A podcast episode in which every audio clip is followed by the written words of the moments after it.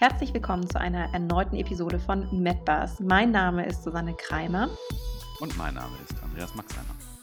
Max Einer. Heute widmen wir uns einem häufigen Problem, welches wohl mit einer Konfrontation von fünf bis sechs Mal pro Tag tatsächlich den größten Impact auf die Lebensqualität haben kann. Und äh, tatsächlich sind mehr als zehn Prozent der Deutschen davon betroffen, doch leider spricht kaum jemand darüber. Und die Rede ist hier tatsächlich von der Inkontinenz.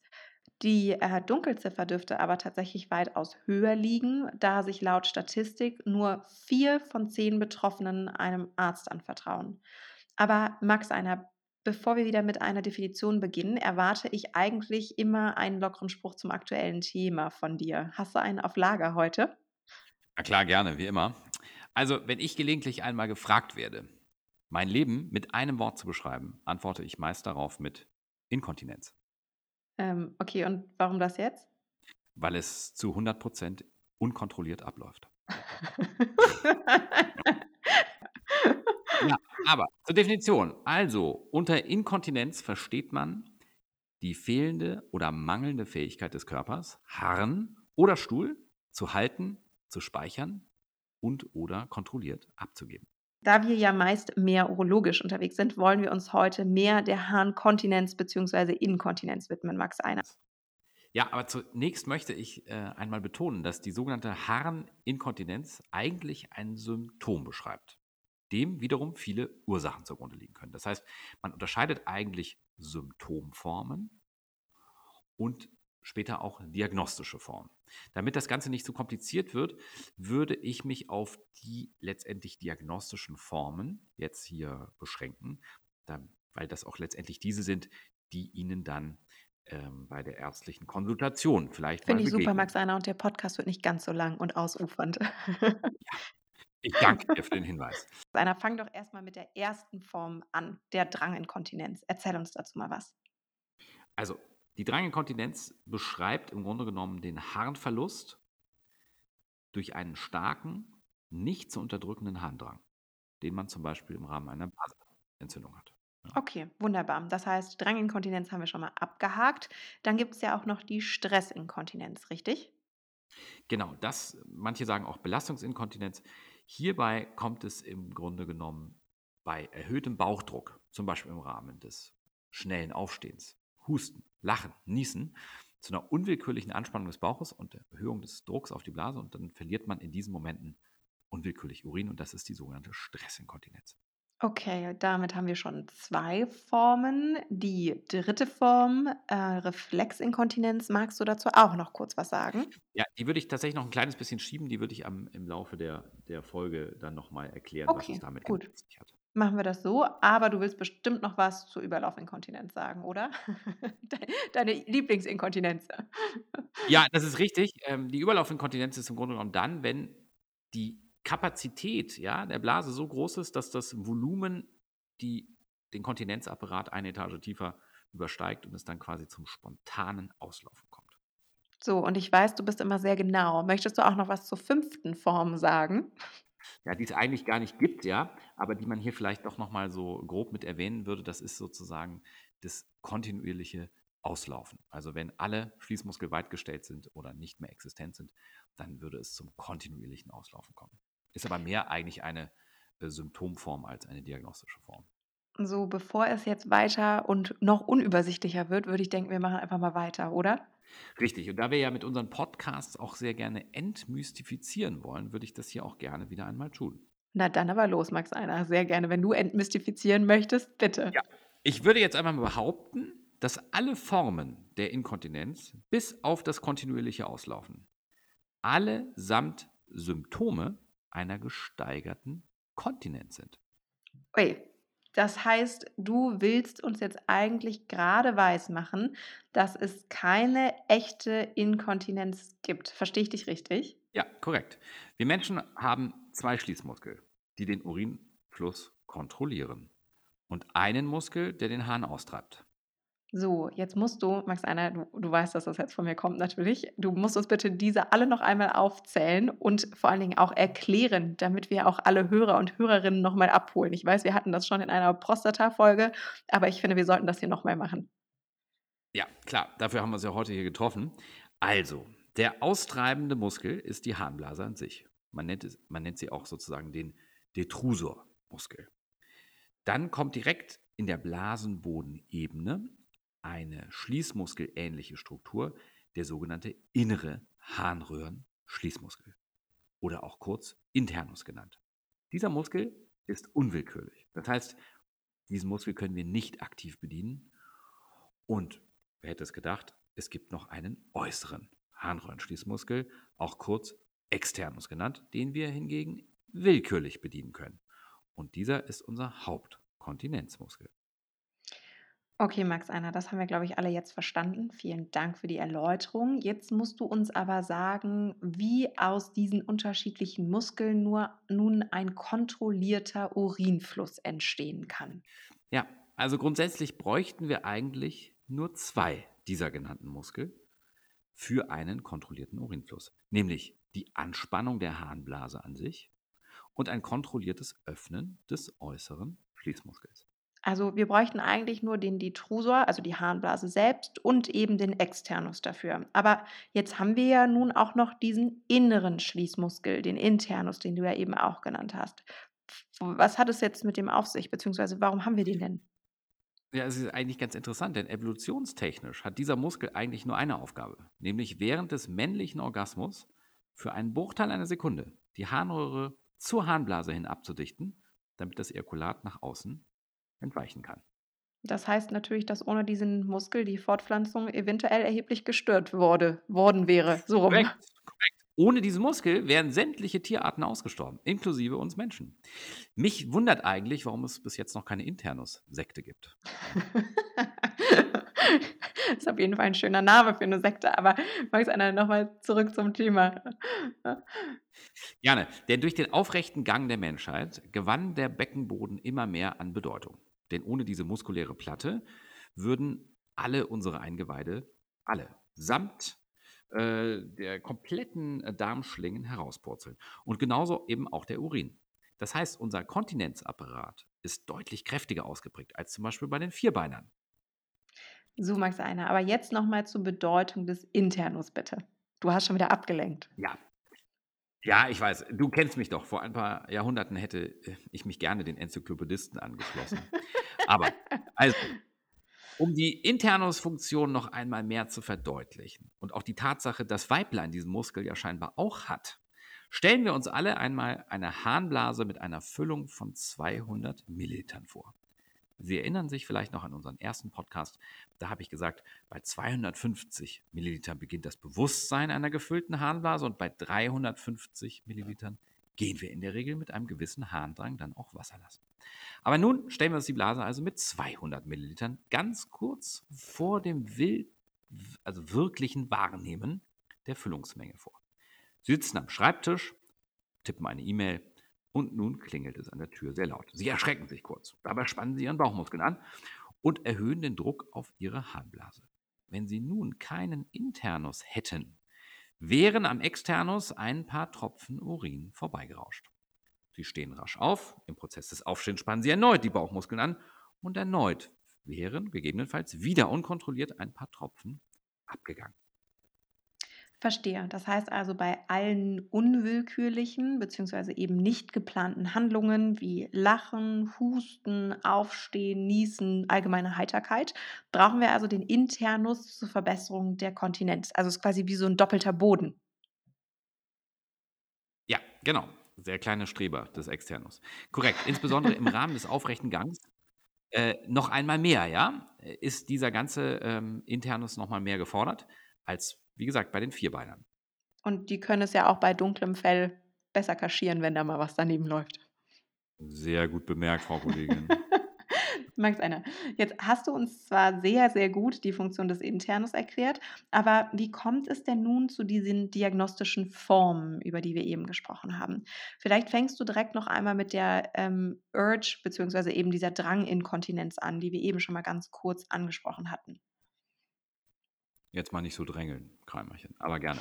Hierbei kommt es während der sogenannten Blasenfüllungsphase schon bereits zu starkem Harndrang. Also auch schon bei niedrigen Füllungszuständen. Mit dann eben unwillkürlichem Urinabgang. Okay, und äh, jetzt haben wir noch ein paar weitere ausstehen. Das ist tatsächlich eine Menge Stoff, muss man sagen, bei diesem Thema. Wir sind auch schon äh, fortgeschritten in der Zeit. Aber gut, zurück dazu. Allerdings, ja, ich erinnere mich noch ganz genau daran, als mein ältester Sohn äh, lesen lernte, entdeckte er drei dicke Buchbände bei uns zu Hause im Bücherregal, die allesamt äh, Inkontinenz Teil 1 bis 3 lauteten. Also da steckt, steckt eine Menge Musik drin in diesem Thema. Ich sehe schon, das läuft bei dir mit deinen Hobbys, Max. Eine. Ah, ich habe einfach mein Hobby zum Beruf gemacht, das weißt du doch. ja, das, das weiß ich tatsächlich. Okay, aber jetzt von der Dranginkontinenz zur Stressinkontinenz. Max einer, lass uns mal weitermachen. Ja, gerne. Die haben wir eigentlich auch schon in unserem kleinen Beispiel mit dem Klingeln an der Tür beschrieben. Denn, wie gesagt, bei der Stressinkontinenz geht es um den unwillkürlichen Urinabgang unter Erhöhung des abdominalen, also beziehungsweise des Bauchdrucks, im Rahmen einer ähm, Beschädigung oder Dysfunktionalität des inneren Schließmuskels. Also, Sie erinnern sich an diese Szene mit der, mit der Tür und der Klingel, ja. Sie verlieren natürlich nur dann Urin im Rahmen einer Stressinkontinenz, wenn der Internus natürlich in irgendeiner Form irritiert, gereizt oder dysfunktional ist, also wenn er aus seiner äh, klassischen Ebene herausgelagert wurde. Max Einer, jetzt ist es ja so, dass man tatsächlich bei der Stressinkontinenz auch noch unterschiedliche Schweregrade unterscheidet. Magst du die vielleicht ganz kurz nur einmal anklingen lassen, damit ja. wir der Vollständigkeit halber das alles gecovert haben. Das werde ich eben gerade so machen. Also es gibt ähm, Grad 1 bis 4. Grad 1 ist der unwillkürliche Urinabgang bei schwerer körperlicher Belastung. Also starkes Lachen, Husten, Niesen, also wenn der Bauch wirklich oder auch beim Springen auf dem Trampolin angespannt wird. Grad 2 ist der Urinabgang bei leichter körperlicher Belastung, also Treppensteigen oder Hinsetzen, Aufstehen. Grad 3 ist der unwillkürliche Urinabgang im Stehen. Und Grad 4 ist sozusagen der unwillkürliche Urinabgang auch im Liegen. Also die schlimmste Form für zumindest den Patienten oder die Patientin. Jetzt sprachst du ja eben zuvor äh, von der Beschädig Beschädigung bzw. Dysfunktionalität, ein schönes Wort, des Internus. Wie kommt es denn beispielsweise dazu, zu dieser Dysfunktionalität? Ja, ich danke sehr für diese Frage, denn ich predigte auch schon immer in den Studentenkursen, dass der Internus der Schlüssel zu den meisten Beschwerden äh, im Harntrakt darstellt. Denn im Falle beider Geschlechter kommt es im Rahmen des Älterwerdens tatsächlich zu einer Irritation bzw. zu einer Dysfunktionalität eben genau dieses Muskels. Max, jetzt wollen wir aber auf jeden Fall auch noch wissen, wie das passiert. Wie kommt es denn dazu, ja. zur Irritation? Stressig heute mit dir im Rahmen der Stressinkontinenz. Tut mir aber leid.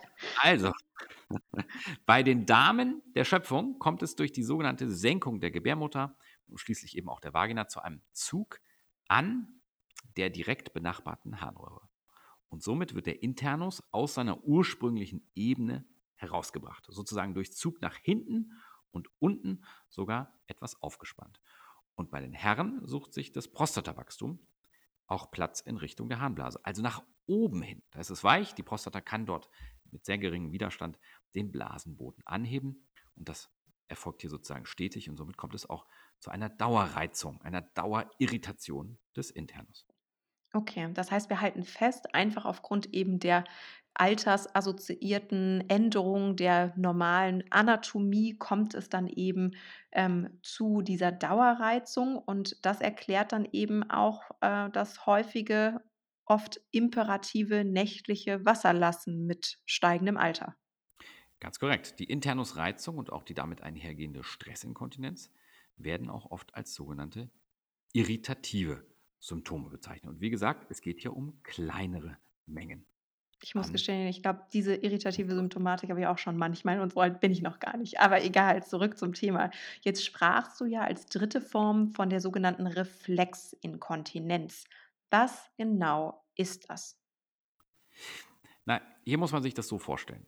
Ähm, Nerven, hier sind Nervenimpulse von Gehirn und Rückenmark gestört. Ja, wir haben ja bereits viel geklärt. So muss zum einen der Füllungszustand zum Gehirn gemeldet werden und eine Blasenkontraktion, also eine Anspannung des Blasenmuskels, als Antwort in Richtung Blase gesendet werden. Und ferner dann durch uns willentlich, mehr oder weniger, der externe Schließmuskel geöffnet werden. Wenn es nun entweder durch Verletzung des Rückenmarks von Geburt an oder durch ein Trauma kommt, kann diese Kommunikation eben gestört sein. Spannend. Und jetzt fehlt noch die Überlaufinkontinenz als vierte Form, Max Einer. Korrekt. Ähm, jetzt bringen wir das fast wirklich zum Überlaufen. Also, wichtig vorab ist hier, dass bei dieser Form über, dass wir hier über größere Mengen sprechen. Ja? Sie erinnern sich, Stressinkontinenz, das ist tröpfchenweise Urinverlust. Bei der Überlaufinkontinenz sprechen wir wirklich über äh, größere Mengen. Man muss sich das nun so vorstellen, dass es durch unterschiedlichste Ursachen zu einem gestörten bzw. vergrößerten Harnblasenvolumen gekommen ist.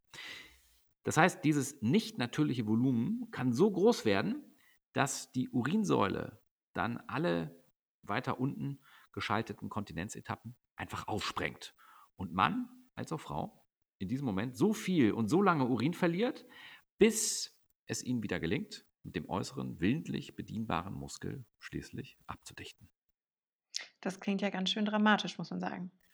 Ist es auch, denn hier sprechen wir über Volumina von 200 bis 400 Milliliter Urinabgang. Und das schaffen im Grunde genommen kaum Vorlagen noch aufzufangen, sodass dies mit einem nicht nur hohen Leidensdruck, sondern auch einer hohen Pein in der Regel gepaart ist. Max Anna, jetzt hattest du ja eingangs behauptet, dass es eigentlich keine richtige Inkontinenz gibt, sondern diese immer nur als Folge anderer Probleme sich darstellt. Ja, zu dieser Aussage stehe ich auch weiterhin. Denn wenn Sie, liebe Hörerinnen und Hörer, gut aufgepasst haben, dann wissen Sie inzwischen, dass der von Ihnen willkürlich bediente externe Harnröhrenschließmuskel fast nie betroffen ist. Selbst im Rahmen eines Querschnitts das kann ich Ihnen jetzt hier heute Abend verraten. Ähm, außer vielleicht nach einer gewissen kurzen und frischen Querschnittsübergangsphase, äh, wird auch danach wieder der Schließmuskel, der externe Schließmuskel, eng gestellt. Das heißt, auch ein Querschnittsgelähmter oder eine querschnittsgelähmte Person hat am Ende sozusagen auch eine Über- oder Hyperkontinenz. Somit haben alle Formen der Inkontinenz außer das kontinuierliche Auslaufen eines gemeinsam. Und dieses eine ist was? Es geht meistens um eine sogenannte erworbene oder neurogen, also durch die Nerven bedingte Entleerungsstörung der Harnblase. Erworben klingt jetzt so, als könnten wir es bei Amazon kaufen. Ja, ich wusste, dass du auch da wieder drauf eingehen möchtest, aber dafür bin ich ja da. Das Erworben bezieht sich hier eher auf die Lebenszeit. Denn bei den Damen ist es sozusagen irgendwann die Senkung der Gebärmutter und der Vagina und bei den Herren die zunehmend wachsende Prostata, die zum einen den Internus in seiner Funktion stören kann, aber in beiden Fällen schließlich die Harnröhre in ihrem Verlauf verändert bzw. verlegt. Die Damen bekommen eine Knickbildung durch die Senkung und die Herren eine Verlegung der Harnröhre durch die Prostata. Ja, das bedeutet ja, wir werden uns im Alter wieder ähnlicher. Hm? Ja, zumindest was die Inkontinenz anbelangt, äh, ist das richtig, ja. Jetzt, Max Einer, müsstest du bitte noch erklären, wie es zur letzten Form des kontinuierlichen Auslaufens kommt? Ja, ich hatte gehofft, diese Frage ersparst du mir, aber ähm, da muss ich also doch jetzt meine Berufsgruppe in die Pflicht nehmen. Denn für diesen Fall muss ich ähm, alle Urologinnen und Urologen in die Mangel nehmen. Aha, so läuft also der Hase. Und warum? Na, hier geht es schon in etwas in Richtung Therapie, was die Fortsetzung dieses heutigen Podcasts eigentlich klären soll. Aber vielleicht vorab eine kurze Erklärung. Denn bei vielen Eingriffen durch die Harnröhre oder eben auch durch Schnittoperationen am Harntag, wie zum Beispiel die Entfernung der Prostata im Rahmen eines Prostatakarzinoms, kann natürlich der externe, willkürlich bedienbare Muskel beschädigt werden. Dies passiert zwar immer seltener bei der heutigen sozusagen Hyperprofessionalität der Chirurgen. Aber grundsätzlich ist die Verletzung des externen Schließmuskels in 90 Prozent iatrogen. Das heißt durch uns Ärzte und Ärztinnen hervorgerufen und eben nur selten durch ein Trauma oder andere Probleme. Okay, verstehe. So, dann halte ich jetzt noch mal fest, Max Einer. Nahezu alle Formen der Inkontinenz gründen sich auf eine erworbene oder neurologisch bedingte Entleerungsstörung der Harnblase und Reizung des internen Harnröhrenschließmuskels. Und in seiner schwersten Form entspricht das einer Überlaufinkontinenz. Das zweite, ein kontinuierliches Auslaufen ist sehr selten und wenn, dann meistens tatsächlich als Nebenwirkung einer operativen Therapie im oder am Harntrakt, also iatrogen bedingt. Und das dritte, die Therapie, die den betroffenen Patientinnen je nach Form der Inkontinenz angeboten werden kann, hören Sie in einer unserer zweiten Folgen zu diesem Thema. Alles richtig? Perfekt zusammengefasst. Jetzt fehlt eigentlich nur noch ein Fun Fact. Und da würde ich heute, ob der fortgeschrittenen Zeit, vielleicht auch wieder zu einem kurzen Witz tendieren, wenn du nichts dagegen hast. Nein, Max, jetzt bin ich aber gespannt, was das für ein Inkontinenzwitz ist. Bitte, tu dir keinen Zwang an. Ja, ähm, zwei Fledermäuse hängen am Ast. Und da sagt die eine zur anderen, weißt du, wovor ich am meisten im Alter Angst habe? Sagt die andere, nee, keine Ahnung. Sagt die erste wieder, na, vor der Inkontinenz.